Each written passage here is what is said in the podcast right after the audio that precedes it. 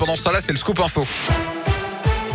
Et on retrouve Gaëtan Barallon. Salut Gaëtan. Salut Yannick, bonjour à tous. On débute sur les routes avec une circulation fluide ce midi sur les grands axes de la Loire et de la Haute-Loire, excepté sur la 47, léger ralentissement avec des travaux dans le secteur de Rive de Gier en direction de saint Attention également sur les rails avec trois mois de travaux à venir entre Le Puy-Brioude et Clermont-Ferrand. Ça débute lundi prochain. Ça va entraîner des suppressions de TER. Beaucoup seront remplacés par des bus. Il y aura aussi des modifications d'horaire. Vous retrouvez tout le détail sur le site de la SNCF.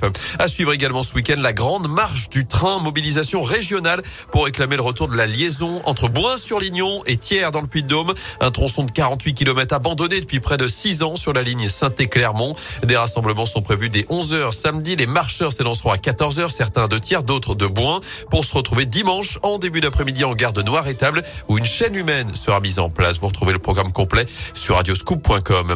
Dans l'actu également face au nouveau rebond de l'épidémie, faut-il rendre le port du masque obligatoire en intérieur? Oui, d'après deux auditeurs sur trois. C'est la tendance de notre question du jour sur radioscoop.com. Emmanuel Macron a d'ailleurs ouvert la porte à un retour du masque en intérieur si la situation se dégrade, notamment dans les hôpitaux. Plus de 145 000 nouveaux cas de Covid ont été détectés hier en France. Notez que la Loire est en revanche le deuxième département de France, le plus faible taux d'incidence. 462 cas pour 100 000 habitants, 534 actuellement pour la Haute-Loire. Enfin, un enfant ukrainien sur deux a été déplacé depuis le début de l'invasion russe. Il y a un mois jour pour jour. C'est le bilan ce matin de l'UNICEF. 4,3 millions d'enfants au total. Ce matin, la ville de Lugansk, jumelée avec saint a été bombardée. Au moins quatre personnes, dont deux enfants, ont été tués.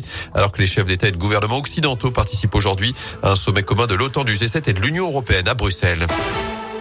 En foot, ça bouge en coulisses chez les Verts. Loïc Perrin va prendre encore du galon. D'après l'équipe, le coordinateur sportif de la SS va diriger la cellule de recrutement à la place de Jean-Luc Buizine, dont le départ est désormais acté. Le Brésilien Ilan devrait d'ailleurs faire son retour au club en tant que recruteur.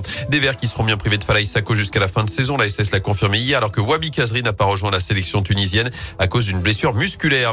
La Coupe du Monde de rugby, c'est dans un an et demi. Et si vous voulez faire partie de la fête, c'est maintenant que ça se passe. Le programme des volontaires vient d'ouvrir avec 3500 personnes à recruter, dont 400 à saint où quatre matchs sont au programme entre l'Italie, l'Argentine et l'Australie notamment.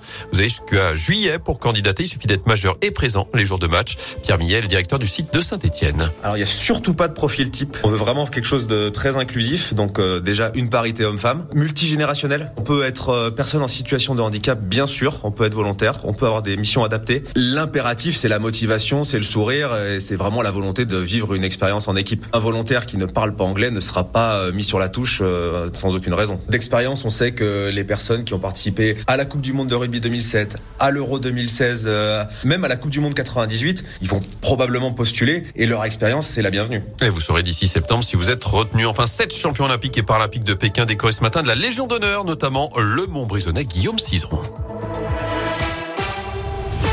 Parfait, merci.